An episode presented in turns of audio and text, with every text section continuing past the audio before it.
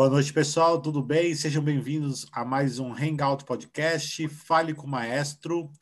É, hoje com o querido professor é, Hudson Nogueira, professor do Conservatório de Tatuí, compositor, arranjador, saxofonista, clarinetista, é, um grande nome aí da música instrumental brasileira. Um dos compositores, com certeza, aí depois ele pode contar, tem muitas histórias sobre isso. Um dos compositores mais tocados aí pelo mundo afora com gravações aí de, do Iapoca Chuí e do Japão aos Estados Unidos. Então, é um grande nome aí da música brasileira que a gente vai estar conversando aí hoje. É, mas antes disso, para quem for assistir esse vídeo no YouTube, peço para que você se inscreva no canal, é, ative as notificações, é, dá um like e deixe um comentário aí sobre o vídeo de hoje. E quem está ouvindo no Spotify é, ou no Anchor, é, nos siga lá clica lá para seguir, que lá tem outras entrevistas. Inclusive, hoje nós temos a, a honra de receber um, um entrevistado e um futuro entrevistado, que é o querido professor Celso, é, e também o Jean, que é o próximo, o próximo entrevistado aí do, do, do, podcast. Então, hoje, hoje nós temos aí visitas completamente ilustres aí, que estão abrilhantando, além de todos os alunos, os queridos colegas aí que estão participando também dessa live. Bom, Professor Hudson, estamos honrados de recebê-lo aqui nesse, nesse nosso podcast. É, e eu, eu tive o prazer de, de conviver contigo aí nesses últimos anos, né? Ah, o, o meu sonho era, quando fosse coordenador de algum projeto, era tê-lo como meu compositor residente. Né? Eu sempre gostei da sua música, sempre admirei o seu trabalho. E, e por coincidência da vida, o, o meu sonho era o mesmo sonho do Lelis, que é o nosso diretor artístico aqui, e aí a gente conseguiu aí te trazer aqui, trabalhou com a gente aí durante uns dois anos, foi muito bom, foram anos de aprendizado, eu acho que eu cresci demais, é, a, meu amor pela música brasileira aumentou demais, você é um advogado aí da música brasileira, e hoje é uma, é uma grande influência na minha vida, é, principalmente na área da pesquisa, na, de pensar música brasileira, pensar música repertório sinfônico, e eu, eu sou muito feliz em recebê-lo. Você que já me recebeu várias vezes na sua casa, agora está, eu estou recebendo na minha casa, virtualmente, mas estou recebendo é, virtualmente aqui na, na minha casa. Seja bem-vindo. E a primeira pergunta que eu queria fazer, eu queria que você contasse como é que tudo começou, como é que veio esse amor pela música aí. Seja bem-vindo, professor. É, Agradeço aí o convite, Israel. Agradeço também a, a participação aí dos, dos, amigos, dos colegas, né? Do Celso Watson Logel, do Jean, que está aqui, o Jean Medeiros, professor aqui do Observatório, e de outros professores que estão aqui. É... Ah, o meu início foi aquele início em banda, né? É, interior. É, sou de uma, uma, uma, família de músicos, né? O, o pai do meu pai foi músico, músico amador. Meu pai foi músico. Eu não sabia, mas que no lado da família da minha mãe, os italianos que, né, que vieram para o Brasil é, naquele período que o Brasil estava oferecendo terras e né, eles eram todos formados, eram empreiteiros, eram todos formados mesmo, né? E todos eles tocavam, eu não sabia disso. O irmão da minha mãe fez uma pesquisa sobre a nossa família, né? desde quando eles saíram da Itália e tudo mais, e aí descobriu, né? Que eles eram músicos. Então eu tava, não tinha muito para onde correr, né? É, música, músicos cercado de todos os lados, né? E eu comecei com 10, 11 anos, estudando trompete, né? E tocando no, na bandinha com meu pai. E uma cidade muito pequena, né? Porangaba, mas uma cidade musical. É, saíram bons músicos de lá. É, tem um amigo do, do Celso, o José Carlos Ramos, o José Carlos Bigorna, né, flautista, saxofonista, é um, gravou com todo mundo, assim, é, é, tanto tanto quanto o Celso, assim, né? O Celso é, é, deve ter trabalhado bastante com ele, inclusive. E gravou muito, fez muito show com artistas. Começou ali com meu pai, né? Então, meu início foi assim, a parte de, de arranjo, é, há 40 anos atrás, é, não existia internet, né? Então, quando a gente fala com, os meus alunos hoje que, que quando eu comecei não existia internet, não existia é, livro, para você conseguir um vinil era difícil, tinha que ir até São Paulo, né? É, era, um, era um mundo diferente, né? Então, hoje, por exemplo, o Celso, que eu trabalho, já falou aqui com vocês, né, dos métodos dele, tudo, e que na época que o Celso estava estudando, não existia isso, né?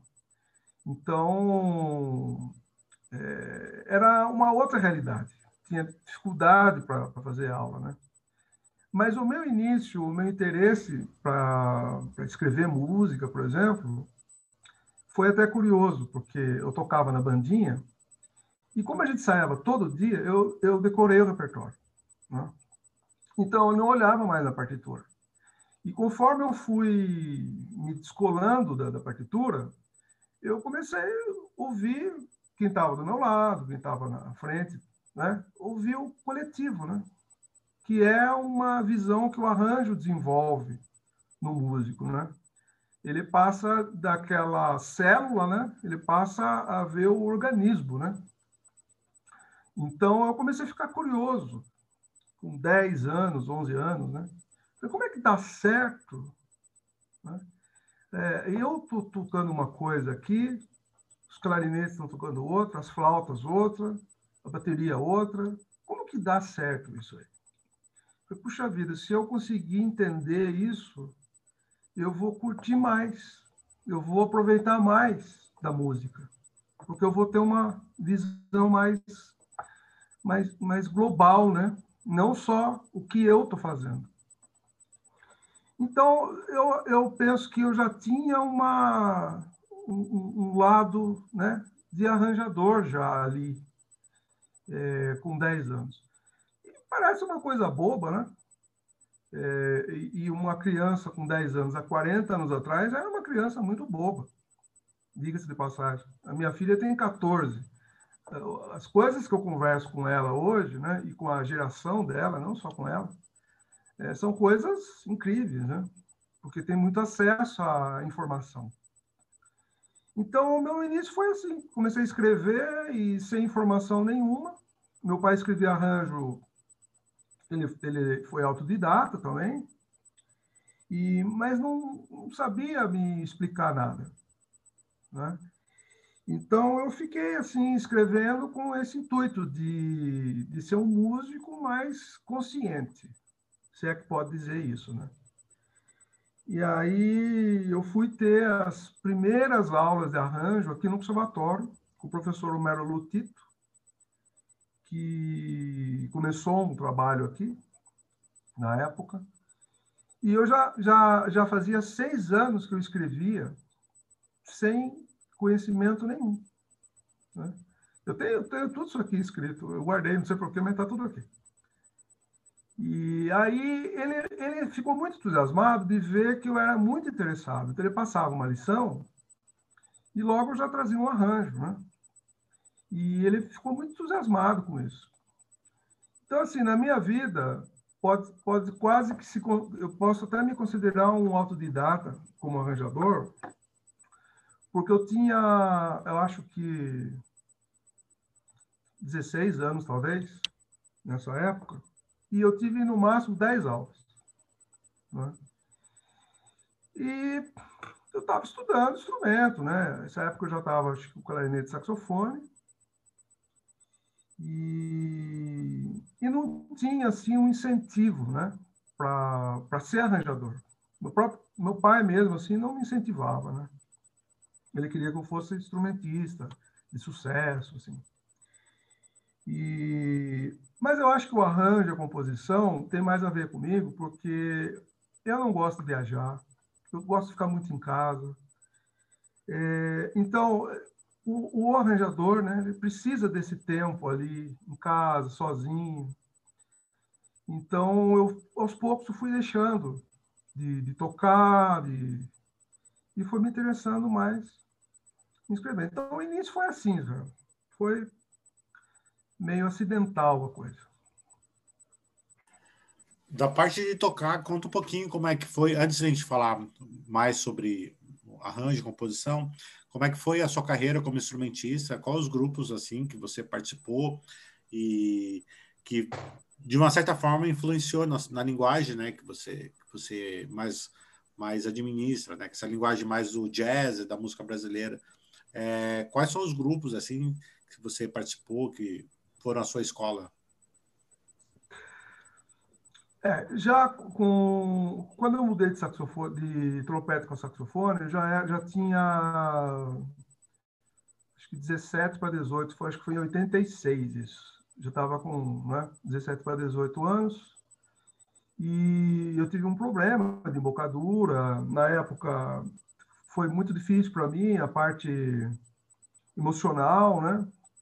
que tinha muita expectativa no, no, no, potencial como trompetista que eu tinha, né? Estudava com o professor Paioletti e ele me achava, assim, tinha muita facilidade para tocar trompete, né? Então ele botava as fichas em mim, né?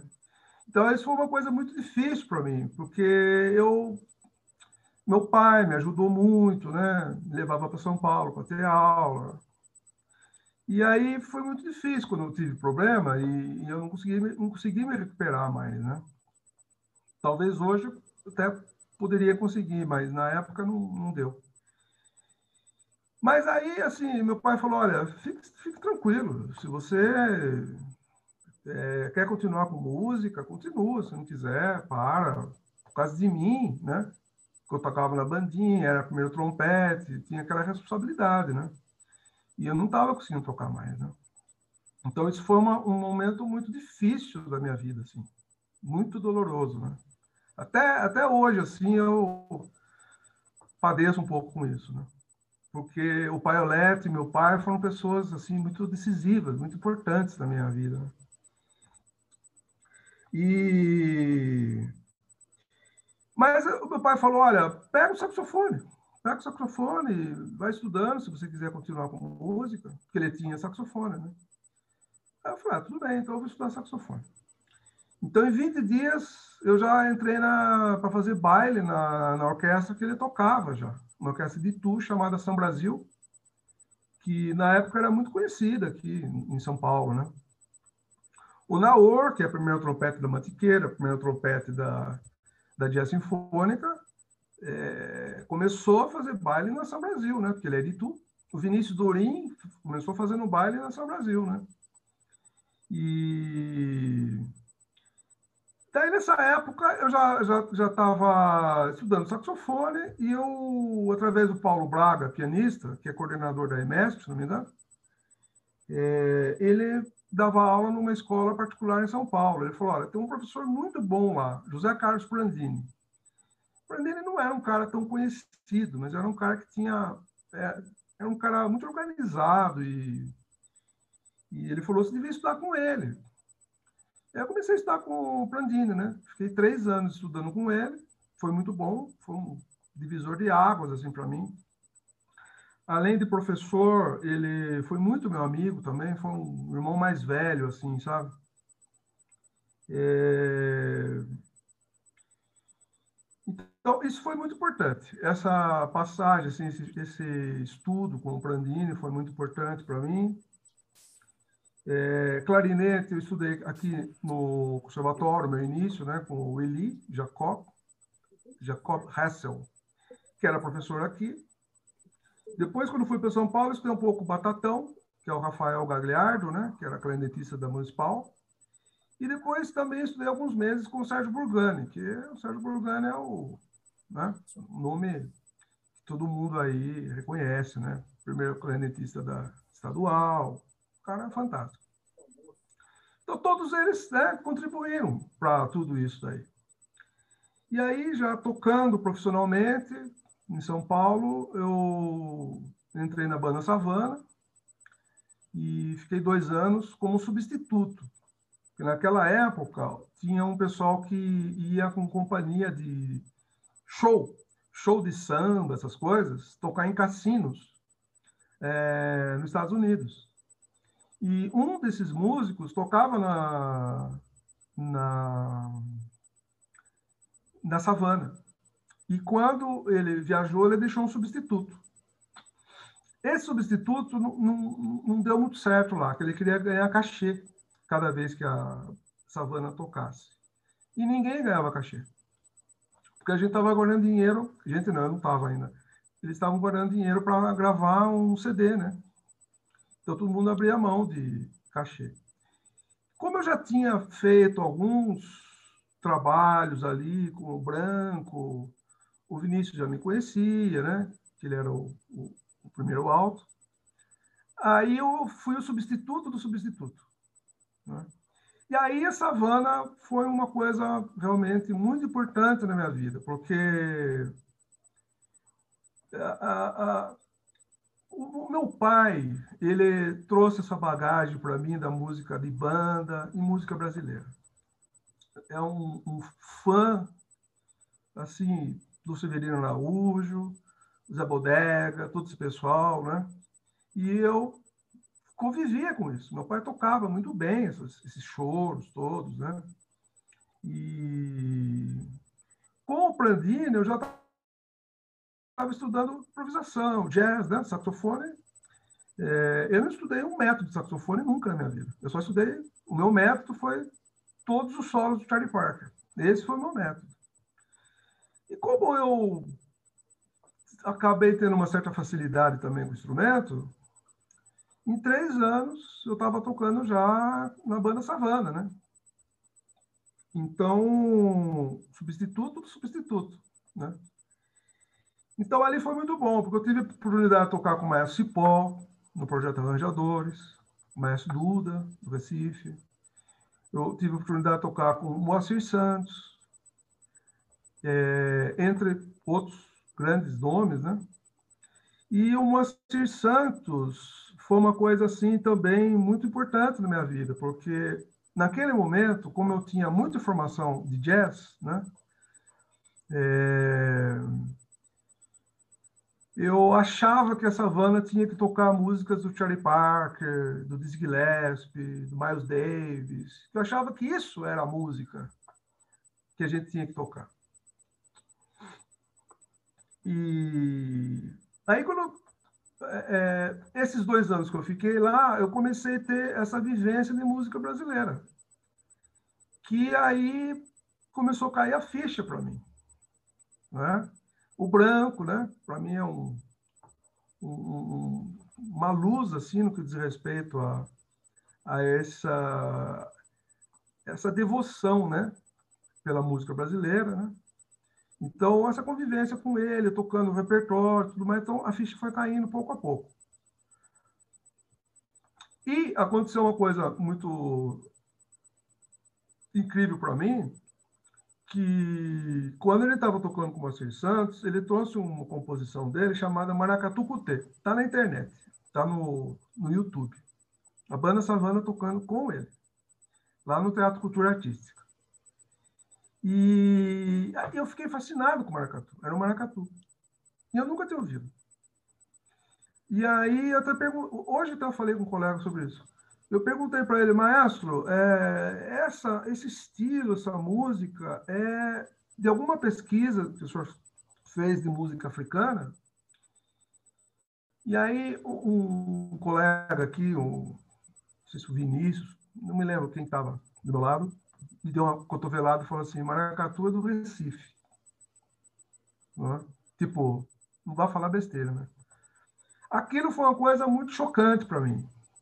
Porque eu devia ter uns 23 anos de idade nessa época, mais ou menos, 23, 24 anos. Eu falei, mas como que pode uma coisa dessa? Eu já sou um músico profissional, tenho 23 anos de idade, estou é, tocando maracatu, que é do Recife, com um maestro brasileiro que vive há 30 anos em Los Angeles. Isso é uma equação para mim que não fecha, está errado isso. Não posso chegar como músico profissional e tomar conhecimento de uma música tão rica agora. Né? Falei, um dia se eu, eu já escrevi alguma coisinha, né? Mesmo que não tivesse pretensão de ser arranjador, eu tinha, eu tinha gosto, assim, achava muito legal escrever, né? Mas não tinha pretensão de ser arranjador, nada. É, eu falei, se um dia eu tiver oportunidade, né, eu vou, vou escrever, vou pesquisar estilos de música brasileira para escrever para que os estudantes possam conhecer é, esses estilos né, de música que não tem acesso. Então, isso, essas, essas passagens que eu falei para vocês, esses meus professores, né, é, na parte de, de, instrumentista, apesar que eu voltei a falar de, de arranjo, mas a parte de instrumentista, é, a banda Savana foi muito importante para mim, para ter uma visão sobre a nossa cultura que eu não tinha, é, um despertar assim para mim, né? E o, o Prandini na parte de improvisação, de jazz, que é uma coisa que eu que eu gosto muito e que eu no meu dia a dia eu eu né, eu, eu, eu tô próximo dessas coisas ainda, né? Gosto muito de big band, escrevo, gosto de escrever para big band, né? E da parte de instrumento, a banda sinfônica também, né? Que quando eu caí na banda sinfônica, que eu não sabia que existia um repertório sinfônico daquele nível, né? É, que a banda era uma banda de um nível técnico musical muito alto, né? Eu era o último clarinetista lá, da, era o, o cavalo do bandido lá, né? Mas foi muito importante para mim, porque ouvir, né? Música de dentro do, do grupo é uma experiência que me marcou muito. E, assim, o que eu sei de orquestração é, não foi de estudar orquestração, foi de vivenciar né, a música. Então, como eu era muito ligado, já desde pequeno, né, é, eu não tenho ouvido absoluto, mas eu tenho uma percepção, percepção razoável para as coisas que eu preciso fazer.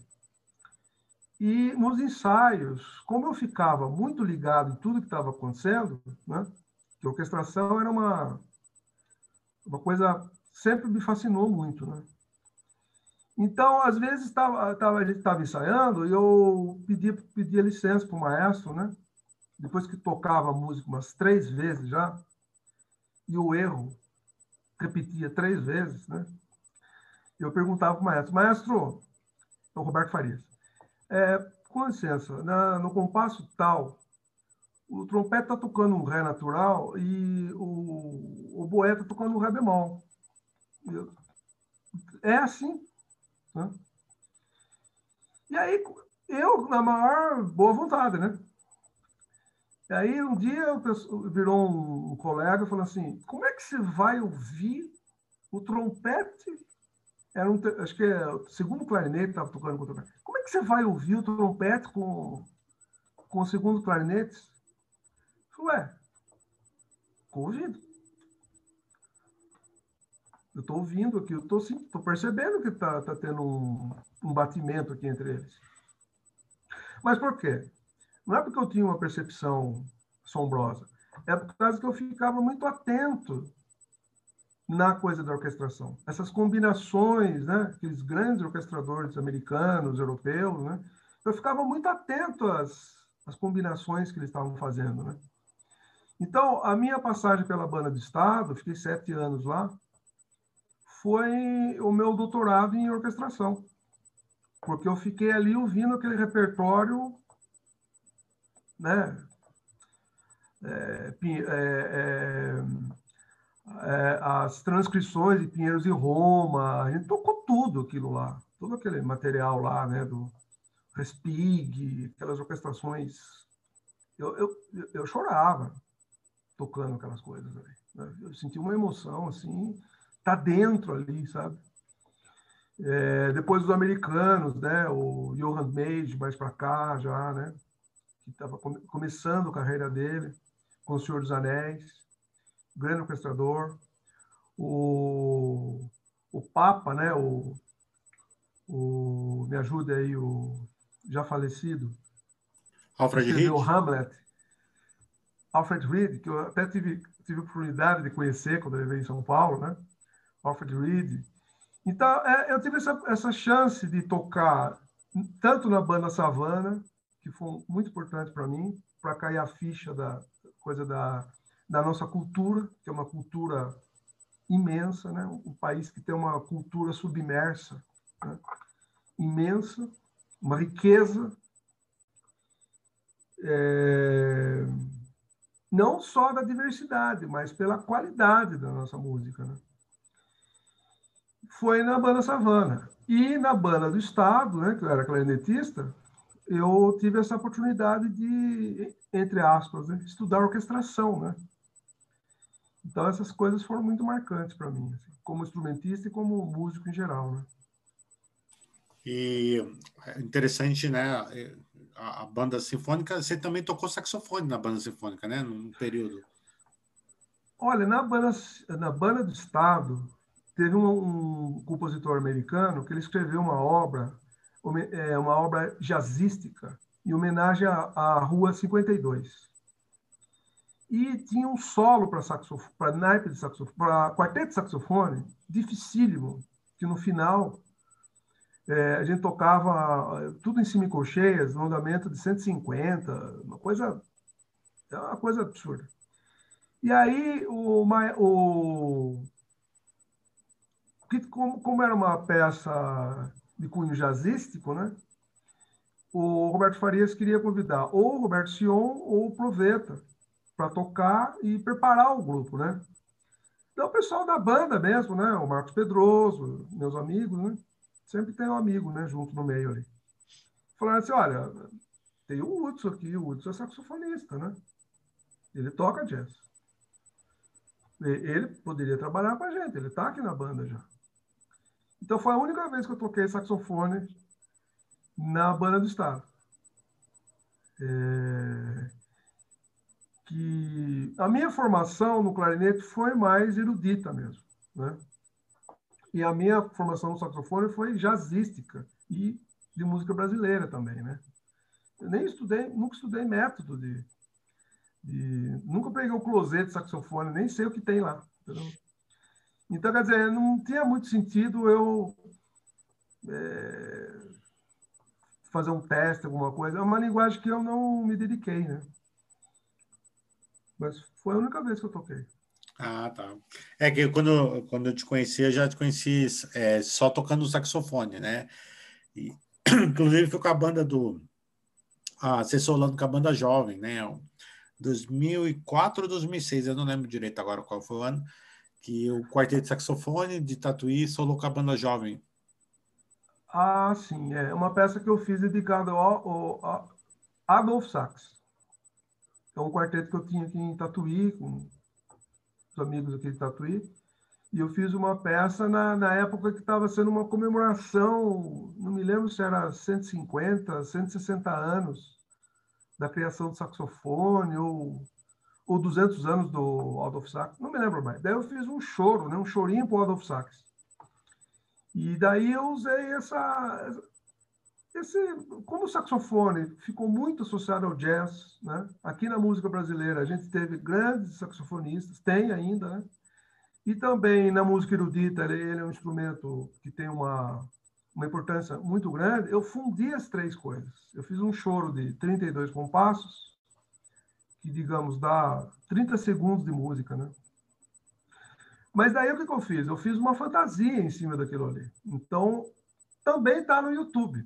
Tem uma versão nossa tocando lá, é, o Chorinho pro Adolfo Sax. Tocando em São Paulo, lá no Memorial da América Latina. Num desses encontros de, de banda e uma coisa. Então, daí eu peguei as três coisas. Ele é um choro, né?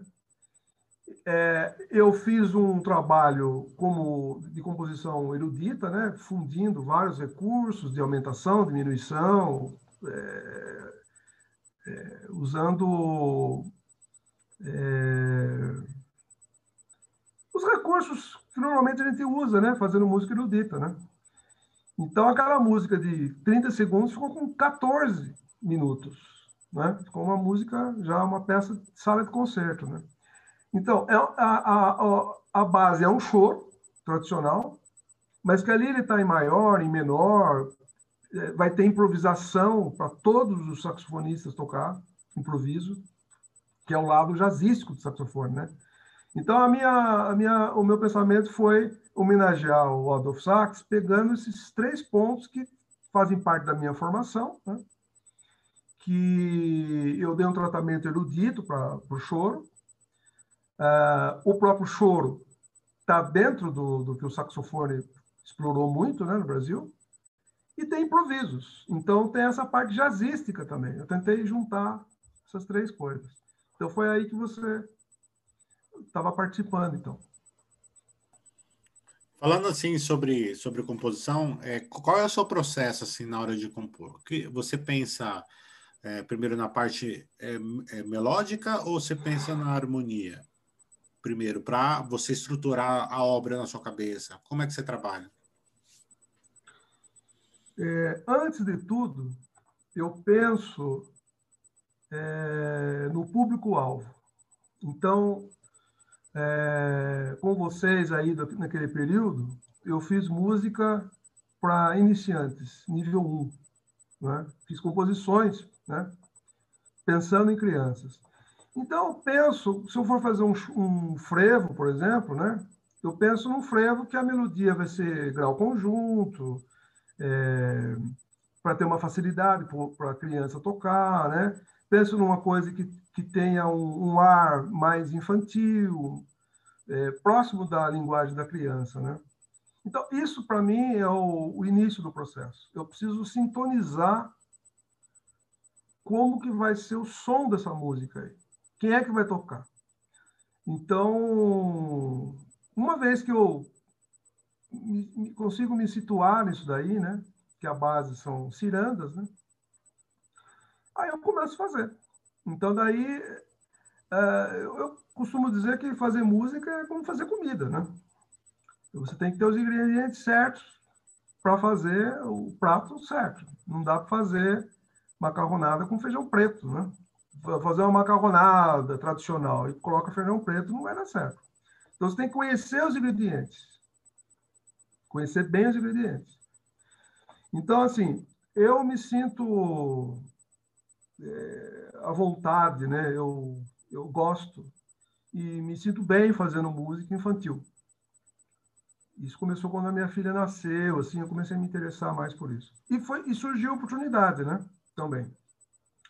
Então, é o tipo de ingrediente que eu vou trabalhar. Se eu vou fazer música de concerto, né? Então já é um outro público que eu estou pensando e são, é um outro tipo de ingrediente que eu vou colocar. Então, assim, é, se eu, se, é, não quero ser mal entendido, mas digamos assim, um chefe de cozinha. Né? Um chefe de cozinha, ele pode fazer comida para criança mas ele tem que fazer dentro do paladar que a criança vai desfrutar, não é? Ele não vai fazer uma coisa que vai ter pimenta ou que vai ter uma coisa mais azeda. Ele tem que entender que ó, existe uma, um universo próprio do, do, do, do paladar da criança, né? E o chefe de cozinha também pode fazer prato gourmet, né? Para aquelas pessoas que comem, tipo, é, vai comer um arroz com feijão e bife, mas o arroz vem de uma ilha na Tailândia. Né? O feijão é, é plantado lá no, no, perto de um vulcão, lá, não sei aonde. Então, ele, ele vai fazer um arroz com feijão, só que para um gourmet, né? Então, o que eu costumo dizer para os meus alunos é que a gente precisa ter sempre cuidado com os ingredientes. Usar o melhor, mas dentro daquele público. Porque o tipo de harmonia, por exemplo, que eu gosto, meu particular, não vai funcionar para criança. está distante do, do ouvido da criança. Né? Então, eu tenho que trabalhar bem dentro do paladar da criança, do universo da criança. Então, tem uma atmosfera harmônica, melódica, rítmica, que é atraente para a criança. Né? E assim, se for música popular, aí você já tem uma, um, um, um, como é que se diz, um leque maior já, né? Se pega músicas muito simples e que, do ponto de vista emocional, elas são muito ricas, mas harmonicamente, ritmicamente, até melodicamente, pode-se dizer, são muito simples. Tristeza do Jeca, por exemplo. Tristeza do Jeca é uma música que me emociona, né? É, e que, para mim, é uma obra de arte. É, Gonzaga. Tem música de Gonzaga que é, é, é um tipo de música que me afeta tanto que eu quero. Quando eu ouço algumas músicas dela, é, eu quero ser uma pessoa melhor, um ser humano melhor. Não um compositor melhor, não um músico melhor. Eu quero ser um ser humano melhor. Então, eu considero que essa música ela fez para mim. É bonita, mas talvez para outros ela não as pessoas não para outras pessoas ela não cause tanto assim, é, não vai tão fundo, né? É, isso é uma coisa meio livre na minha cabeça, entendeu? Os noturnos de Chopin também. Quando eu ouço os noturnos de Chopin, é a mesma coisa.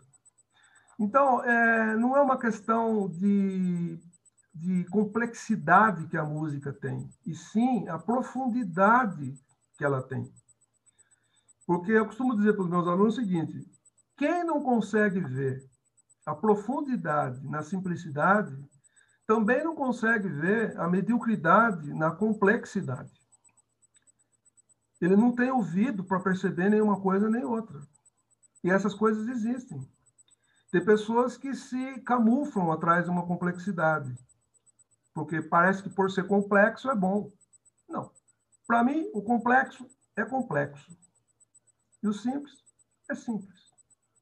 Não é uma coisa superior à outra. Para mim, eu que faço música, entendeu? Eu penso dessa forma. Eu, a música simples que eu faço para criança, ela precisa ser boa. Agora, eu estou limitado àquele paladar. Eu estou limitado àquela, ao, que a, ao universo da criança. Né? E é um erro muito frequente entre músicos atribuir é, qualidade a uma coisa que é complexa. Da minha parte, não funciona assim. Então, meu processo é esse, Israel. É, eu organizo o material antes de começar a trabalhar. Depois, já quando eu chego no som que eu quero, né, os elementos que eu vou usar, daí tudo bem. Aí, muitos dos compositores que a gente conversou aqui, é, pelo menos os americanos, né? Eles é, eles pensam muito na construção da melodia, né? É, o Larry Clark falou sobre que ele pensa que a melodia precisa ser bonita e como ele faz muita música para criança, né? É, a criança tem que gostar de tocar uma, uma bela melodia, né? Porque senão acho que fica chato, né? Aí falou assim, a harmonia é bem simples, mas ele não deixa muito simples assim, também assim, trabalha com inversões, coisa e tal, mas a melodia é a primeira coisa que ele pensa, que seja uma melodia bonita e que todo mundo se sinta bem na hora, na hora que tocar, é, na hora que for tocar o repertório, né? E, e aqui no Brasil eu tenho a impressão que a maioria dos compositores se preocupa muito com a harmonia, né? Até perguntei ontem para o professor professor Tiné, se tem a ver com pelo fato da gente ter uma escola mais harmônica, né, do, por causa do violão, é, a gente tem uma. Será que é isso? Porque os americanos têm muita banda, né? Estão, a maioria dos compositores lá ou tocaram, trompete, ou tocaram clarinete, é, sempre tocaram um instrumento de sopro, né? Você acredita que isso influencia muito também na nossa música? A gente, essa, nos arranjadores? É uma pergunta arriscada é, para responder. Né? Porque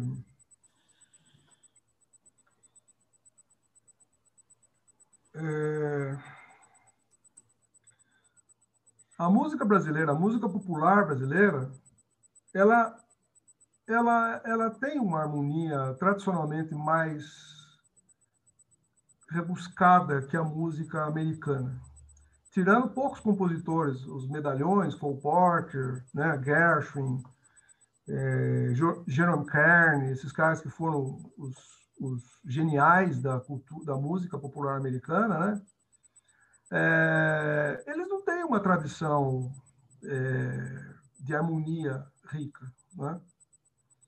É, e aqui no Brasil tem esse gosto pela harmonia, né? Tanto que quando surgiu a bossa nova, pegou o mundo inteiro desprevenido, porque não existia uma música popular com uma harmonia tão rica como foi a bossa nova. Né? A bossa nova modificou tudo. E, mas antes, se você pegar Cartola, se você pegar alguns outros compositores, eles tinham uma, uma riqueza harmônica já muito grande, que talvez venha dessa coisa do violão. Mas eu acho que é uma coisa da vida eu acho que a música é uma coisa existencial, não é necessariamente conhecimento. É conhecimento, mas é existencial também. Porque só o conhecimento não faz ninguém. Não faz ninguém. Do meu ponto de vista. Né? Vendo os alunos e vendo a minha própria vida, assim. É, precisa realmente do conhecimento, porque o conhecimento vai abreviar o seu tempo, você não tem que descobrir a roda, entendeu? O, o, professor, o acompanhamento, o orientador, ele vai abreviar o seu desenvolvimento, vai acelerar o seu desenvolvimento, né? É, mas como se, como se explica um cartola? Uma pessoa pobre, favelado, teve pouca chance, né? Fazer uma música do nível que ele fez, né? Por isso por isso que para mim, a música é existencial. A gente estuda, adquire conhecimento, mas o que realmente, somente do ponto de vista de composição, o, o, o assim, aquele momento do, da fagulha não se ensina. Não tem como ensinar a criatividade. Você tem uma ideia de um tema, né? Do meu ponto de vista, não. É, isso é existencial.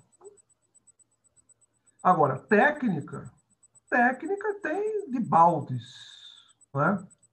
Tem de baldes. E o, o ideal é associar essas duas coisas. Quando você pega uma pessoa que tem essa fagulha, né? e ele tem é, acesso a, a, a, a, educação musical, a bons professores, poxa, ele vai associar duas coisas. Né? Então, para mim, eu costumo dizer, posso estar completamente errado, mas falo pela minha vivência, né? que para fazer música erudita, compor música erudita, você precisa ter conhecimento. Senão você não escreve quatro compassos, oito compassos, você não escreve. Para fazer música erudita. Agora, para fazer música popular, você precisa ter sabedoria. Porque são coisas totalmente distintas. Né? O conhecimento não leva você à sabedoria, propriamente dito. Mas esse é o meu ponto de vista. Né? É da minha vivência musical porque um cartola que não tinha o mínimo de conhecimento musical deixou uma obra, entre muitos outros, entre muitos outros, né? deixou uma obra que eles falam assim, mas peraí, isso aí é uma, uma obra, sabe, que muda a vida das pessoas. Agora, essa questão de, de que, que o, o compositor falou na, na, perdão, eu esqueci o nome dele, o americano falou, né? Larry ele Clark. Começa pela, ele começa pela melodia, é uma coisa subjetiva para mim. Né? Deve ter acontecido, aqui todos são músicos, deve ter acontecido com cada um de vocês um dia que você não está bem para tocar. E você vai tocar, porque você tem que cumprir com a sua obrigação. E você toca, mas você não está bem. e chega alguém e fala assim, cara, hoje você estava com a macaca, hoje você arrebentou. E você não estava bem. E um dia você sai de casa super afim, super. Você sai com a macaca, assim, afim de tocar, entendeu? Ninguém fala nada. Né? Porque eu tô, estou justificando o meu caso. Eu não me preocupo com a melodia, não me preocupo com a harmonia, no que diz respeito a falar. Eu entendo quando ele fala que tem que ter uma melodia bonita, mas não é bonita para todo mundo. Você está tocando uma música, passa alguém na janela e fala assim: Nossa, que música triste. A mesma música, passa outro e fala assim: Nossa, essa música me deixou super bem.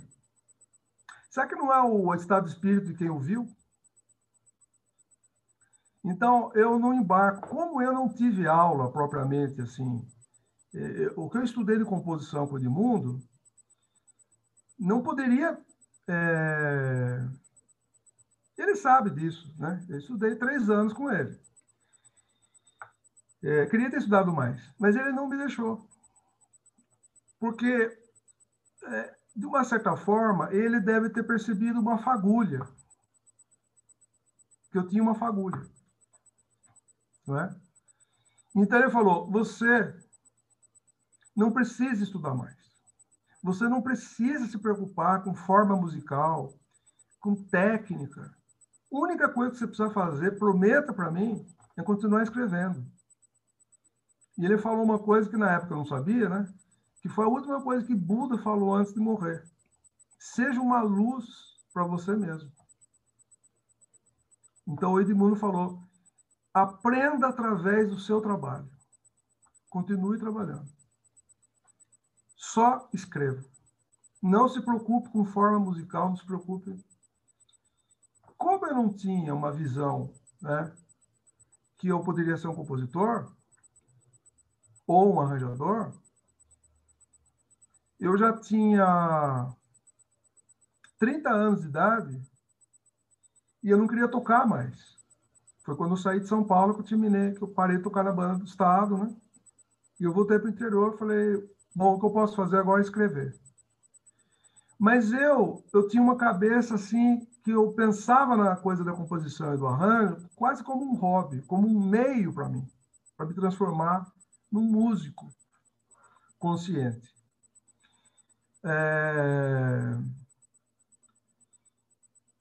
Naquela época, a banda era muito jovem ainda, a banda do Estado, né? É, eu achava o pessoal ainda levava muito na brincadeira, não levava muito a sério a banda do Estado. Tocavam bem, mas era uma coisa meio de funcionário público. E isso me incomodava muito. Então eu resolvi sair, né? E daí, bom, se eu não vou tocar mais, o que sobrou para mim é escrever, né? Tinha feito alguma coisa com a, com a Mônica Jardim, né? Aquele projeto 30 anos de homenagem ao Gilberto Gil. Foi o primeiro trabalho assim que eu ganhei para fazer, né? Foi em 97. O último ano que eu fiquei em São Paulo. Estava terminando a faculdade, Mozarteum, e eu falei, terminando a faculdade eu volto para o interior. Na pior das hipóteses, eu vou morar no sítio do meu pai, mas eu não vou e daí as coisas foram acontecendo, sabe, Israel? Pouco a pouco foi acontecendo e, e enfim, foi meio acidental, mas foi difícil para mim. Esse ano que eu fiquei praticamente sem trabalho, 98, eu fiquei quase um ano sem nenhum trabalho, né? É... Tinha só um pouco de economia, né? E foi um ano que eu refleti muito, né? Então é como você gostar, por exemplo, de borboleta. Aí você, por gostar, ter uma paixão por aquilo, você vai adquirindo muito conhecimento com o tempo. Aí chega um dia e fala assim, por que você não vira um botânico especializado em borboleta? Fala assim, não, mas espera é, estudo da borboleta para mim é um hobby. Não, mas devia ser uma profissão. Foi o que aconteceu comigo. Né? Até um dia que eu li num livro, uma coleção de música erudita aqui, do, do é Xenades, né? aquele compositor grego, Xenax ou Xenades. Eu não sei se. É, Celso, você lembra se é Xenax ou. Xenax. Xenax. Eu li um depoimento dele, que ele fazia um tipo de obra, né?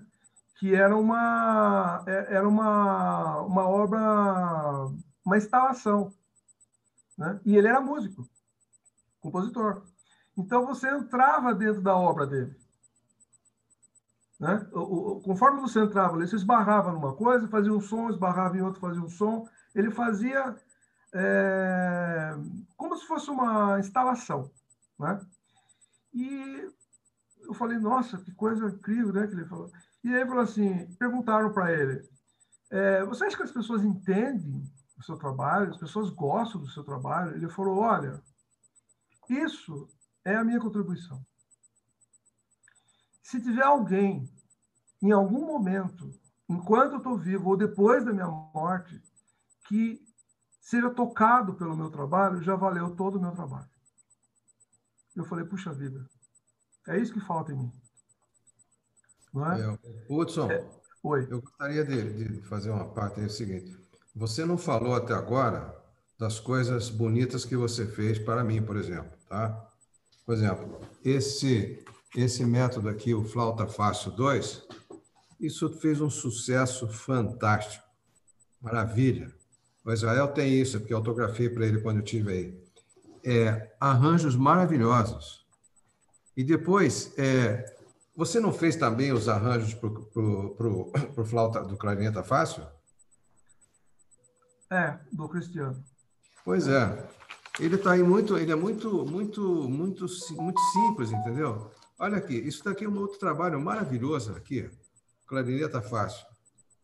Arranjos todos desse, desse jovem que está aí, aí. E outra coisa também, é, se você se tiver uma oportunidade ainda hoje aqui, no meu, no meu YouTube, tem um arranjo maravilhoso que você fez sobre o Cinema Paradiso, que eu toquei no Festival Internacional do Equador, festival no Peru. Vamos repetir agora uma obra-prima. Então, esse é, uma, é um depoimento que eu queria fazer para justamente é, porque hoje eu estou presente aqui nessa live aqui, porque eu queria muito estar com você, inclusive porque eu já tinha perdido o seu, seu telefone. E uma outra coisa também que eu me lembrei, quando você falou que há 40 anos a coisa era muito mais difícil, internet. Eu não sei se vocês sabem, mas é, eu presenciei, quando eu lancei o meu método ilustrado de flauta, o, o Alfredo Pó é que ele colocava numa chapa com um martelinho, nota por nota. Tchum, tchum, tchum, tchum. Não sei se vocês souberam disso alguma vez. Hoje você tem o computador que escreve, mas ali não, era nota por nota, um martelinho, entendeu? É. Mudou muito. É mas, é muito difícil. Eu não poderia deixar de fazer essa, essa parte aqui, porque realmente você é um cara fantástico, é, tive um prazer muito grande trabalhar com você, os seus arranjos são maravilhosos, e, enfim, tem que continuar nesse, nessa reta aí, que esse é, esse é seu forte, realmente. Já é, separei aqui, professor Celso, já separei para a gente mostrar depois. Ah, viu? Você viu ali, né? É o Cinema Paradiso, que é uma maravilha. Beleza. É, esse é um, o trabalho que eu tive a oportunidade de fazer com o Celso, né? É, e depois com o Cristiano Alves também, por intermédio do próprio Celso, né? que é um material que um material pedagógico, né? É, pensado em música brasileira e também alguns arranjos de, de temas muito conhecidos, né? Da, da música brasileira, da música europeia, né? É, mas assim a ideia de fazer é, material pedagógico é, é uma preocupação muito grande que eu tenho, assim, né? É, é, eu acho que é difícil para os compositores é, verem a, talvez um, uma relevância em fazer material pedagógico, porque não traz um reconhecimento artístico para o compositor, né? Você faz um trabalho que é, é para crianças, para adolescentes. Não é um trabalho que vai ser tocado em grandes salas, que vai ser. E eu entendo. Os compositores eles estão buscando ali o lugar ao sol, né? Eles querem então o reconhecimento artístico do trabalho deles. Agora, eu, é, nesses últimos 20 anos, mais ou menos, tenho me preocupado com isso. Porque a gente, no que diz respeito à música brasileira, a gente não tem uma pedagogia ainda né, estruturada. Está sendo feito, o Celso está tá envolvido num projeto grande agora, os Sinos, né? É, um, um projeto imenso, né? Que, que tem um olhar para a música brasileira, né? E na formação, é, para iniciantes, principalmente. Então, está começando agora um, um, um movimento, né? É, que eu particularmente é, é praticamente um sonho para mim assim. É, eu não sei se eu respondi a sua pergunta, Israel. É, eu respondi? Está sem áudio, Israel. Sim, claro. Sim, claro. Respondeu assim. Até pegando esse gancho sobre a sua, seu início aí na, é, como arranjador, né? Quais foram os, os, grandes trabalhos assim que te deu muita satisfação? Porque não só no Brasil, né? Foi, você foi tocado, mas você foi tocado aí em vários países do mundo aí. E quais os grupos assim que mais te marcou? Eu lembro uma vez que a gente mostrou para mim uma gravação de um quarteto de saxofones é, dos Estados Unidos que gravou algumas músicas suas e você mostrou assim a qualidade. Até a gente começou, até um assunto que eu gostaria muito de falar contigo sobre essa questão do estudo da linguagem brasileira, né? Mas antes disso, quais foram assim os grupos que mais mais te marcou assim, é, que tocaram suas obras como satisfação como um compositor? Olha, Israel, eu, eu, eu o meu material está publicado, né? Então, aqui nesse período que eu fiquei 10 anos trabalhando como compositor residente em Tatuí, que foi de 98 a 2009, eu fiquei escrevendo música brasileira, que é o que eu né, é, vivenciei mais, estudei, e é o que eu quero fazer, quero fazer música brasileira.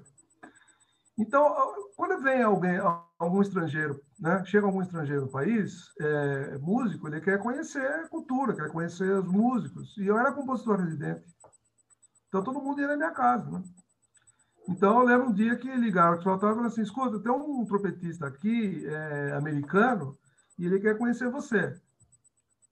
É, eu falei, ah, tudo bem, é, ele é um grande nome, é um nome, uma pessoa assim. Eu falei, não, tudo bem, pode ser. É, agora, como é que ele é? Ele é chato? Como é que é, né?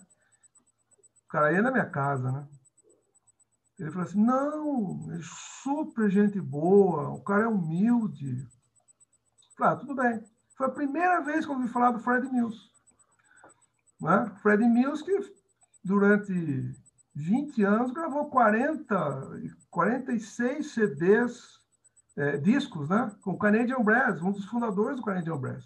Um cara que escreveu, revolucionou a escrita é, camerística, né? Eles, o Canadian Brass mostrou que é possível fazer qualquer tipo de música com um grupo de um grupo camerístico, né? Eles tocaram música de ópera, tocaram jazz, tocaram ragtime, tocaram tudo, né? E o Fred Nilson foi jantar em casa, foi comer uma carne com mandioca, uma vaca atolada, né? Sentou lá, bateu papo, tudo, e eu não sabia quem ele era. Ele ficou amigo. Ele ficou amigo. Ele, ele queria me levar para estudar lá na Georgia, e, e em Athens, né? Na, na, Universidade de Athens, que agora está o, o Philip Smith, né? No lugar dele, que era o meu trompete da Philharmonia Nova York. É, quando o Fred morreu, o Philip Smith sumiu lá. Ele queria que eu fosse estudar lá, ele falou assim, olha, se você não ganhar a bolsa aqui, eu vou pagar o seu estudo aqui e você fica morando na minha casa. Então, é, eu estou falando isso porque quando você tem música publicada, você não tem muito noção de quem está tocando, entendeu? Eu vejo alguma coisa na internet. Eu confesso para vocês que de vez em quando eu coloco meu nome lá no Google para ver alguma coisa. Então, eu sei de alguma coisa que está rolando, né? Que, que na internet, né? Mas ainda não tem controle, né? Quando a música está publicada, não dá para saber quem está tocando. É... Esse grupo de, esse quarteto de saxofone, por exemplo, tem uma história curiosa. Eles vieram aqui e o Miles Osland, ele tinha dois quartetos profissionais, um da universidade e um outro dele particular, né? E ele veio umas duas ou três vezes aqui, inclusive. E quando ele veio com a esposa, ela é chefe de departamento de música erudita, saxofone erudito, da Universidade de Kentucky. E ele é chefe de departamento de jazz, não de saxofone, de jazz na universidade. Ele é um cara, assim, um cara muito. É, um cara que fez muita coisa relevante lá nos Estados Unidos, né? Eu falei, Miles, eu tô, eu tô faz duas semanas que eu iniciei um trabalho aqui de música brasileira com quarteto de saxofone. A gente só está tocando duas suítes em miniatura que eu escrevi de música brasileira. Vocês gostariam de ouvir o trabalho? Porque eu já queria ver com ele a possibilidade no futuro ir para lá com o quarteto, né? porque é música brasileira, né? Ele falou, claro, Claro. Daí foi ele com a esposa e a gente tocou. Eles ficaram muito, gostaram muito, ficaram muito felizes, tudo virou para mim e falou assim: escuta, a gente está gravando um CD agora que só tem composições que a gente encomendou. Tem Bob Mintzer, tem Phil Woods, tem vários, tem um compositor suíço, só músicas encomendadas feitas para nós. Eu sei que essa música aí não foi feita para nós, mas a gente gostaria de gravar. Eu virei para ele e falei assim: desculpa, mas essa, essa música eu fiz para o meu grupo. Se você quiser, eu, se você quiser encomendar, eu faço para vocês. Ele falou: sério? Eu falei sim. E escrevi a música no mesmo nível. Uma suíte, quatro movimentos, cada música um minuto e meio. Eu falei: olha, isso aqui é música para estudantes. Você quer nesse nível? Ele falou assim, claro, nesse nível, fique sossegado. Música brasileira. E o curioso foi o seguinte, ele virou para mim depois e falou assim, quando você terminar a suíte, você grava com o seu grupo, para a gente tentar imitar. Porque a gente não tem nenhuma ideia do que vocês estão fazendo, de articulação, acentuação, a gente não faz a menor ideia grave para a gente tentar imitar. Tocar na, naquela questão que você falou da interpretação, da articulação, das coisas de música brasileira, né? Sabe como que saiu o quarteto e ensaio música brasileira? Pensando em jazz. O tempo todo. Linguagem jazzística. A gente não sabe tocar jazz. O que a gente acha que é linguagem jazzística, para o americano não é é um jeito que a gente acha que está perto do jazz, né? Mas que funciona muito bem para a música brasileira. A música brasileira aconteceu o seguinte: antes da década de 30, que surgiu as big bands americanas, a música brasileira, os músicos, os músicos brasileiros tocavam tudo muito duro. Né? A informação que tinha da música brasileira é o que estava escrito.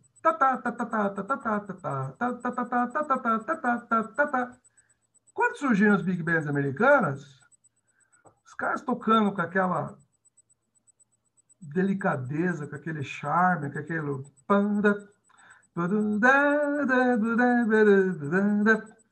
O que aconteceu? As big bands brasileiras tiveram que tocar esse repertório americano. Porque o Harry James, ele tinha o status que tem hoje a Beyoncé. Eles faziam um filme em Hollywood. O Tommy Dorsey, as grandes big bands, eles eram os grandes superstars, não tinha cantores famosos naquela época, né? Então, naquela época lá, as, as big bands faziam muito sucesso, tocava na rádio, né? E aqui no Brasil, década de 30, 40, 50, as big bands tinham que tocar esse repertório, que era a música dos filmes de Hollywood. Todo mundo ouvia a rádio, ia no baile, queria ouvir a música de sucesso. Então, o músico brasileiro, os que tocavam em big band, passaram por essa... Por, tiveram essa experiência de tocar vinha a partitura escrita de um jeito e eles ouviam os músicos tocando de um jeito completamente diferente. Porque o swing é escrito em colcheia, mas é tocado com tercinado, né? Então, os caras foram tocando aquilo, tinha que tocar bem, né? Tentando tocar igual aos americanos, e isso foi lapidando a forma de tocar a música brasileira. Então não tem mais ser papá, papá, papá, papá, papá, é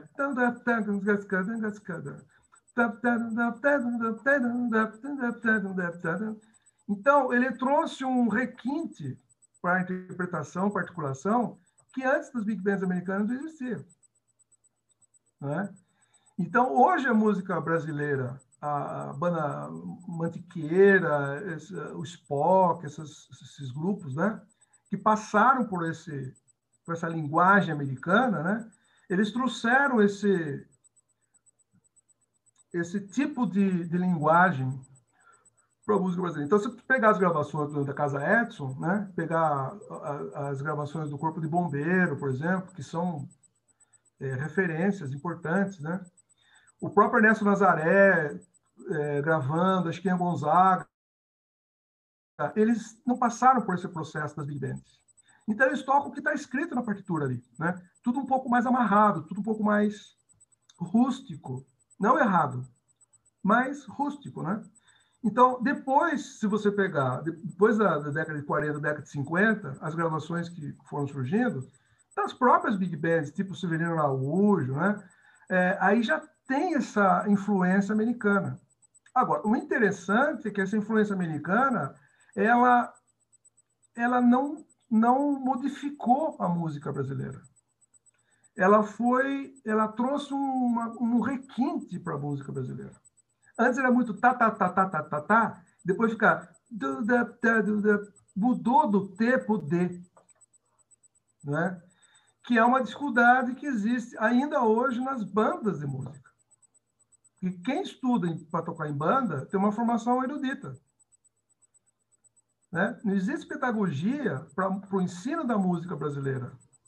De linguagem, então, né? mais difícil ainda. É, mas ele está caminhando. Está caminhando. Então, eu não considero errado, claro, é, quem não passou, não acompanhou esse processo das big bands americanas, né? dessa influência que a, que a banda, que as big bands americanas trouxeram para a música brasileira.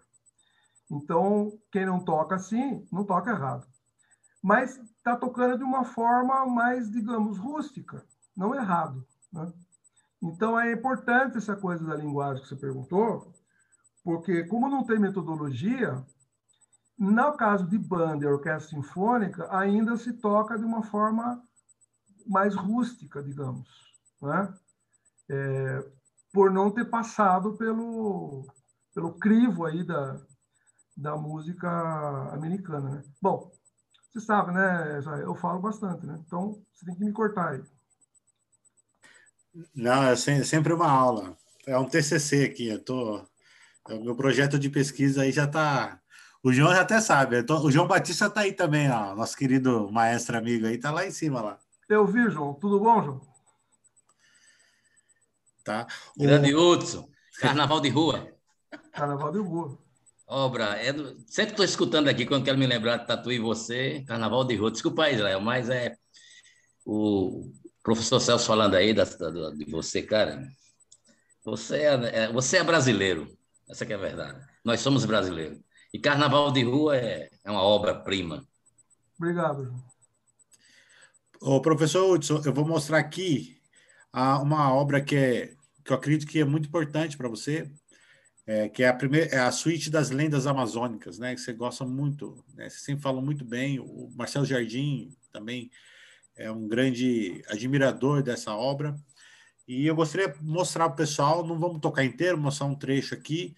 É, se você quiser contar um pouquinho sobre essa obra, como é que você pensou ela, a Suíte das Lendas Amazônicas,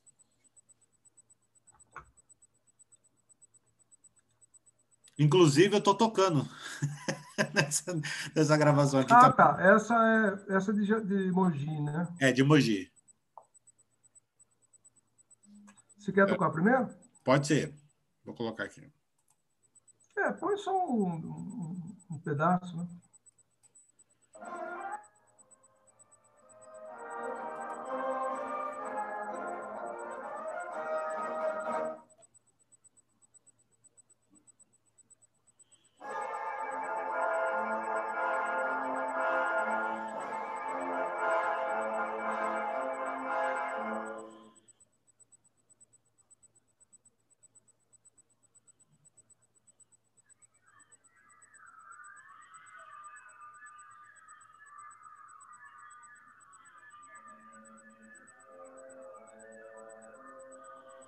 Legal o som.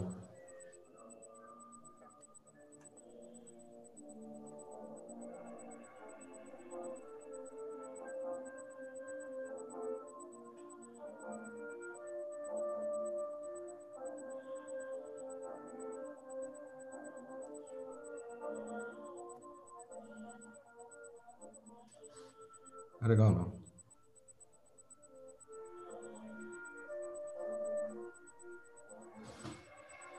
Tá horrível. A imagem tá.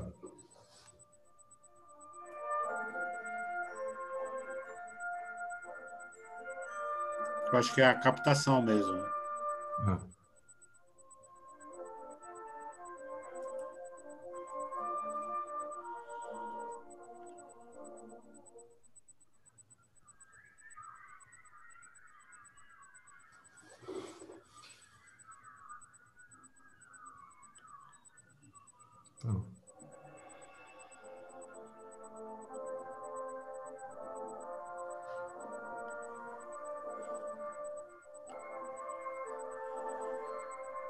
Vocês estão ouvindo legal?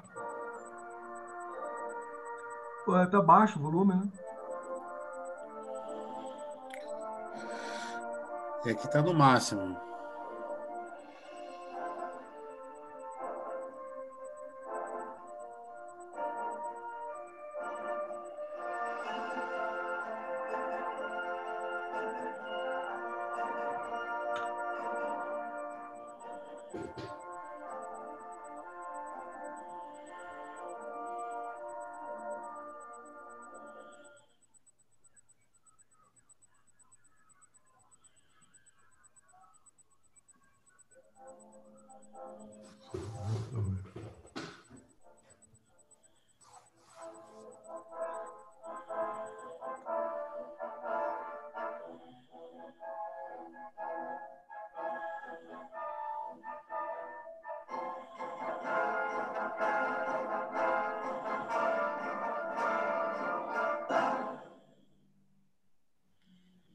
Ok. É, ficou um pouquinho baixo aí, mas é a captação do, do áudio aqui do. É a gravação mesmo que tá baixo deles, deles, né? Mas quem for ver depois vai dar para compreender. Pode falar, Hudson. É, essa peça foi uma encomenda lá de- do festival que tem em Belém, né? É, eles encomendaram para para ser estreada lá no- durante o festival. E é uma peça é, descritiva, né? Então tem muitos efeitos, muitas dissonâncias, porque nesse caso é uma assombração, né? A Matita Pereira é uma assombração que fica é, assombrando as pessoas, né? Então é, é uma técnica de composição diferente já, tem uma estrutura harmônica que, por exemplo, não é uma estrutura de música tonal mais já, né? Você já tem tem que usar outros tipos de recursos para descrever determinadas situações, né? Então é uma peça é, descritiva. É, você tem mais liberdade para usar efeitos e tudo mais, né? Esse ano eu vou fazer a terceira, né? Que a ideia é futuramente montar um espetáculo para criança, né? Para falar sobre essas lendas. É, que, que vai ter alguns personagens que vão entrar no palco. É um, um projeto, uma ideia assim para o futuro. Então eu já, eu já escrevi a primeira e a segunda e foi encomendada esse ano, foi encomendada a terceira. Então, aí vai ficar mais ou menos uns 30, uns 30 minutos de música, né? Que é, é uma peça infanto-juvenil, vamos dizer assim, né? Para um grupo que não é profissional. E, e, e a, a ideia é mostrar as lendas, com talvez até com projeções, talvez, né? É uma ideia que o Marcelo Jardim faz um tempo que está me, me, me, pedindo isso daí. Agora surgiu a, a possibilidade de, de fazer o terceiro movimento. É isso, é uma peça descritiva, né? Você tem que ouvir com o ouvido é, você não vai ouvir como se fosse um, um choro ou como se fosse um, uma peça popular, né? Ela tem um outro tipo de, de sintonia, né? Um outro tipo de, de pensamento, né? Outra, outra obra que foi muito importante, principalmente aqui para a gente do projeto, é, foi as, as obras, as peças que você compôs para gente, né? Tem a suíte número um, mas tem essa aqui que tem você tocando, que é importante até para mostrar para o pessoal, que é os, os saxofonistas brasileiros. A gente teve um trabalho de. Eu acho que a banda cresceu tanto, porque a nossa banda era uma banda mista, né? Uma banda com alunos e, e monitores, né? professores do projeto, e a gente aprendeu muito sobre linguagem, né? E essa música, essas duas peças deram muito a, cara da banda, né? A cara da banda é, a característica de como a banda de Mogi das Cruzes soa até hoje, né? É, então a gente tem essa, essa linguagem muito viva, né? E o Saxofista Brasileiro foi uma das peças assim que a gente mais tocou, né? A gente tocou em Tatuí, tocamos em Campo de Jordão, foi uma, uma, uma, uma obra. Você, como é, qual é a história por detrás dessa, dessa obra aí? É, eu tenho um sonho, assim, um projeto meu, meu pessoal, né, de, de homenagear grandes vultos da nossa cultura, né? Então, eu já fiz uma obra dedicada aos irmãos Vilas Boas, né? Foi uma encomenda lá de Curitiba, foi estreada já, uma obra que foi muito importante para mim, é, a saga dos irmãos Vilas Boas, né? E eu tenho projetos assim que eu quero fazer ainda música dedicada uh, Monteiro Lobato, uh, esses dias eu estava pensando mesmo no, no essas pessoas que são importantes na nossa cultura, né? É, nossos heróis, né? E o saxofonista brasileiro está nessa linha, porque o samba foi pensado, dedicado ao Casé, o saxofonista de São Paulo, muito importante, né? Muito... O choro foi dedicado ao Cachimbinho, que eu adoro as músicas dele. Ele era amigo do meu tio, pessoal, né, lá no Rio. É, o, o, a Bossa Nova foi dedicada ao Vitor Sul Brasil, que é um saxofonista que eu gosto muito também. Não é tão conhecido dessas novas gerações. E o último movimento é um frevo dedicado ao Felinho, Félix Albuquerque, é, Félix de Albuquerque Lins, se não me engano que era um músico de Pernambuco, que começou a fazer aquelas variações do Vassourinha, né? Então eu fiz essa peça em homenagem a eles. É a peça que eu, que eu mais toquei. Toquei no Japão, toquei nos Estados Unidos, toquei na Colômbia, aqui no Brasil toquei, sei lá, umas 20 vezes, talvez. Se eu soubesse que ia tocar tanto, teria caprichado mais. e é, é um, um sonho meu, assim, sabe? Eu nunca tinha feito nada para tocar. Sempre escrevi música para as pessoas e como eu também não estava tocando mais, né? Falei, puxa vida, eu fiz música para tanta gente já e vou fazer alguma coisa para mim. É a única peça que eu fiz para mim, assim, né? Mas põe só um pedacinho que eu não gosto de me ver tocando, não.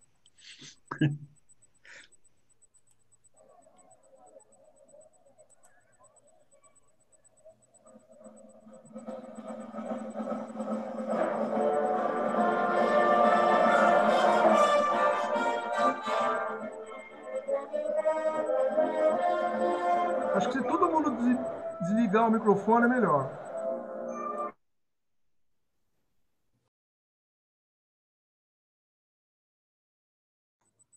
Agora sumiu o som.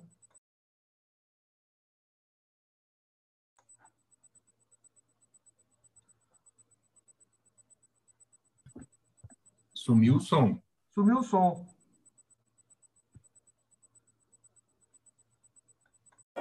Sou eu, desculpa. Eu vou colocar de novo aqui, que eu não posso desligar o meu microfone, senão some o som.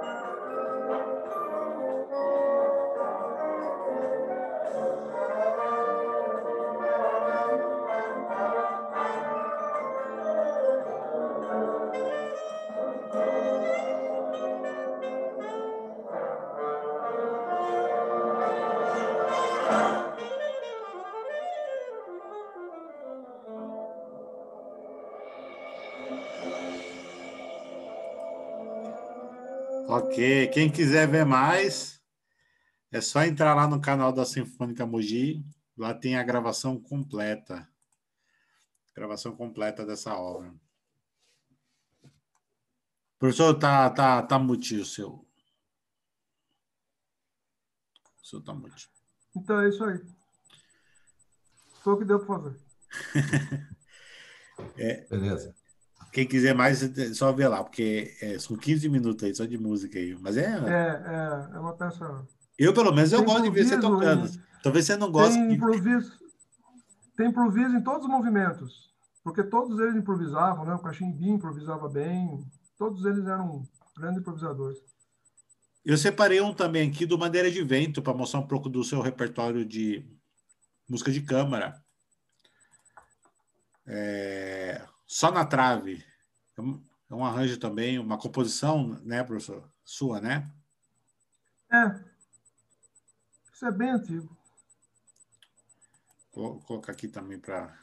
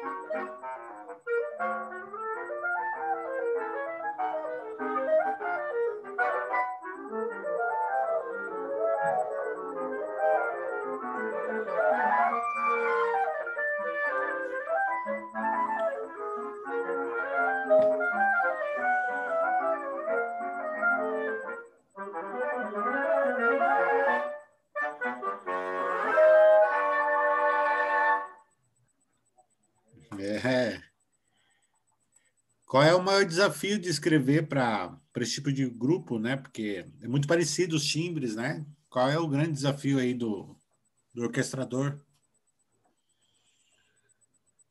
É, o, o arranjo aí é, acaba sendo. A, a, ideia do arranjo, do ponto de vista timbrístico, não existe, né? Que é o mesmo timbre.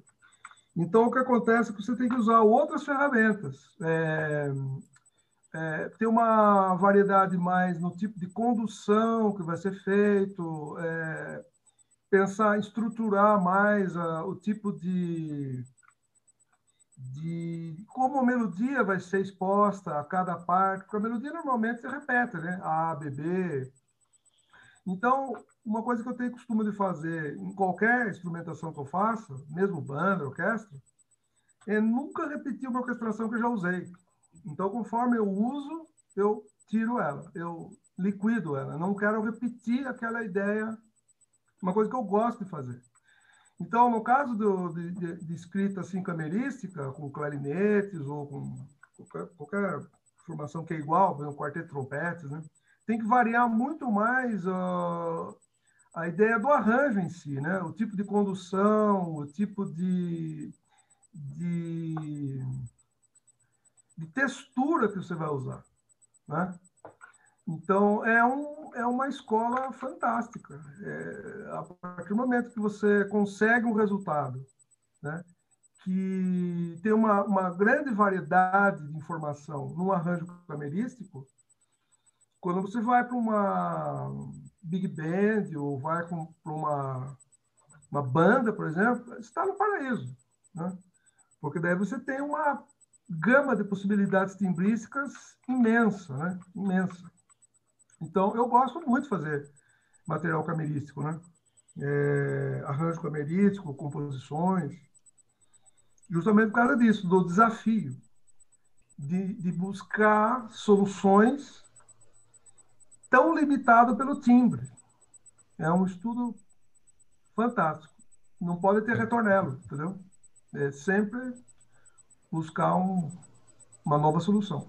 Hudson. Oi. É, o Israel, é, eu acho seria muito legal agora se a gente ah isso para mostrar o Hudson agora fazendo um arranjo bem, porque a gente só viu Big Band, algo vocês vão ver que maravilha que ele fez com esse conjunto de flautas.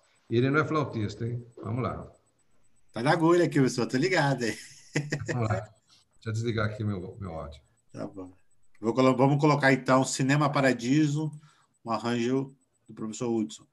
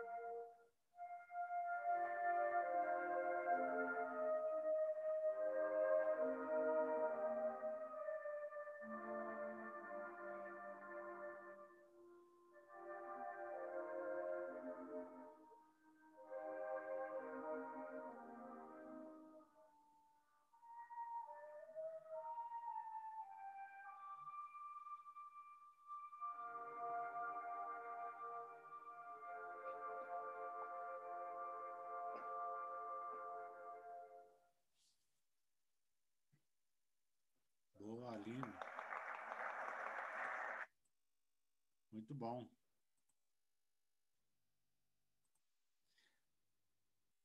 Professor, você tem tanta música boa que fica difícil até escolher, né? E uma que eu gosto muito, que você tem só no seu computador, que é uma que você fez com orquestra, uma abertura, que acho que tocaram lá na Europa, na turnê. Essa é muito linda também. Qual é? Qual que é? Você lembra, professor, dessa aí? Fizeram numa turnê, uma orquestra jovem. Não sei se é a Neogiba que tocou, se foi a orquestra do Bacarelli, eu não lembro agora. Ou foi não, não, acho que. Se não me engano. Ah, é o Carnaval de Rua. Carnaval de... É o Carnaval de Rua, só que é a versão original, né? Que é a peça que o João gosta. É o Carnaval de Rua, é, o Carnaval de Rua foi um encontro de orquestras jovens. E aí o Edson Beltrame foi para a Orquestra Jovem de Tatuí. E no concerto final é, foi a peça escolhida para encerrar o concerto, né? E que é o frevo, né? E aí juntou todos os estudantes, formou uma orquestra com 200, 200 músicos, assim. E até o Edson mostrou, ele, ele filmou, assim, com, com, com, com, a, com a celular, eu acho, não sei. Ele mostrou para mim, né, quando ele voltou, mas ele não sabia que tinha sido gravado. Aí, depois de um tempo, eles mandaram CDs, né? E e aí eu tenho essa gravação porque mandaram um CD para mim, né? Mas é daí o, foi feita uma versão para banda sinfônica, né? Essa aí que é a mais tocada, né? Está publicada, inclusive, né? É essa que o João gosta, que ele ouviu aqui em Tatuí, acho que uma vez. É essa daí. Bom, pessoal, bom, já estamos indo para o final já. E eu queria saber se alguém gostaria de fazer alguma pergunta, ou se o João gostaria, ou o Jean, uh, fazer uma pergunta ao professor, para a gente já fazer as considerações. Pode fazer, João. Não, acho que não é nem uma pergunta, é só para enriquecer mais tudo que o Utz falou. E a minha alegria de revê-los, né? Tanto vocês, a El, como o Hudson, né? Que, nos conhece... que eu já queria conhecê-la desde 2006, né? mas demorou um pouco, mas esse conhecimento se tornou uma amizade, assim, um respeito, né, grande. E o Uto sabe dessa, é, desse carinho, essa gratidão que eu tenho pela pessoa dele, né, como pessoa, como ser humano, e por esse compositor, que é, acho que nós, enquanto os maestros, temos que abraçar esse compositor como Hudson Nogueira, que ele, ele retrata muito bem, descreve muito bem a nossa cultura, a nossa linguagem, o nosso idioma, e quando carnaval de rua, que ele sabe que eu amo, essa incrível, eu sempre fico nos grupos, gente, no grupo agora de, de, de, do mestrado, metodologia do ensino superior, o pessoal vai nas discussões, digo, olha, vamos fazer o seguinte, vamos escutar uma música boa, vamos escutar uma música brasileira, vocês estão muito europeizados, muito americanizados, calma, nós somos brasileiros, né? Eu, eu bato muito nisso. E aí me lembra quando eu escutei Carnaval de Rua, rapaz, aquele momento foi voltar aqui no Nordeste, ir lá para as, ir lá para as ladeiras de Olinda, né? Então, ah, tem essa, essa riqueza, né? E uma coisa que o Hudson fala muito bem, quando você perguntou, Ismael, Israel, é a questão da nossa linguagem, o nosso sotaque, o nosso idioma. E o Nordeste tem o seu, né, o seu, o sua linguagem, o seu idioma, o seu sotaque. E carnaval de, quando fala em carnaval, carnaval de rua, às vezes eu me preocupo quando eu vejo alguma, alguém tocando alguns, pessoal tocando frevo, maracatu, o baião, uma preocupação com essa coisa, essa questão da interpretação. A nossa, que a música brasileira tem isso, é muito rica. Onde você chega, tem um sotaque diferente. Você vai no, Rio Grande do Sul, você vai em São Paulo, Rio, e o Nordeste não, não fica, também tem o seu sotaque. E muitas vezes a gente vê isso aí, a falta de conhecimento, né? É o que o Hudson diz assim, gente, a música está aqui, ela está escrita, mas ela tem um sotaque, ela tem uma linguagem, ela tem um idioma.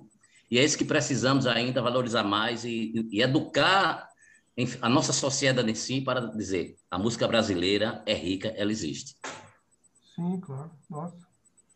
E só para falar também o pessoal do que curte o meu podcast aí, tem um podcast, o, o, João Batista é pioneiro aqui nos meus podcasts. Ano passado a gente fez, precisou fazer duas, duas gravações de tanta informação que a gente fez tudo uma análise aí do, do, é, do Duda, da, da obra do. Oh, esqueci agora, deu um branco, João. Suíte Moneto, ou Suíte Nordestina. Suíte Nordestina. A gente fez uma análise aí da obra toda, foi muito legal. Precisou de duas lives. Ainda faltou, né, João?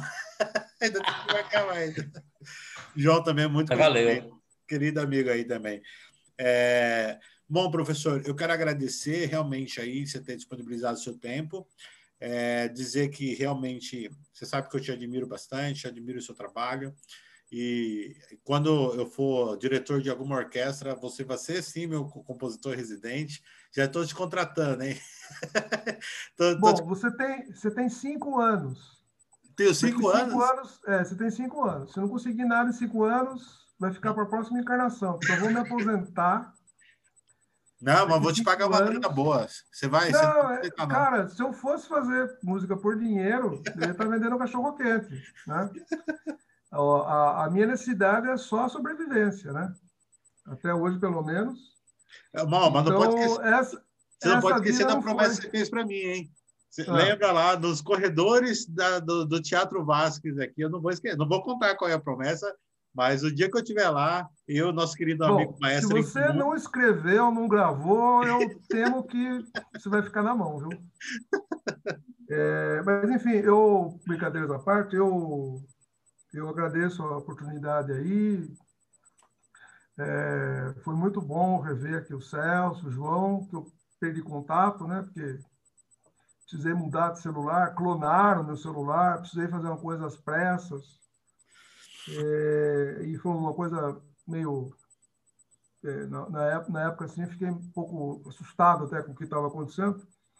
E, então aí eu, eu também não, não, sabia e não sei mexer muito bem quando muda de celular, por que, que perde uns números e por que, que, não, que não perde outros, né? Mas enfim, eu perdi vários. O seu mesmo, Israel, eu perdi, né?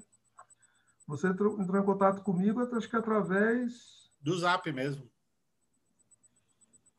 Não, você entrou em contato comigo, eu não sabia quem era. Ah, tá.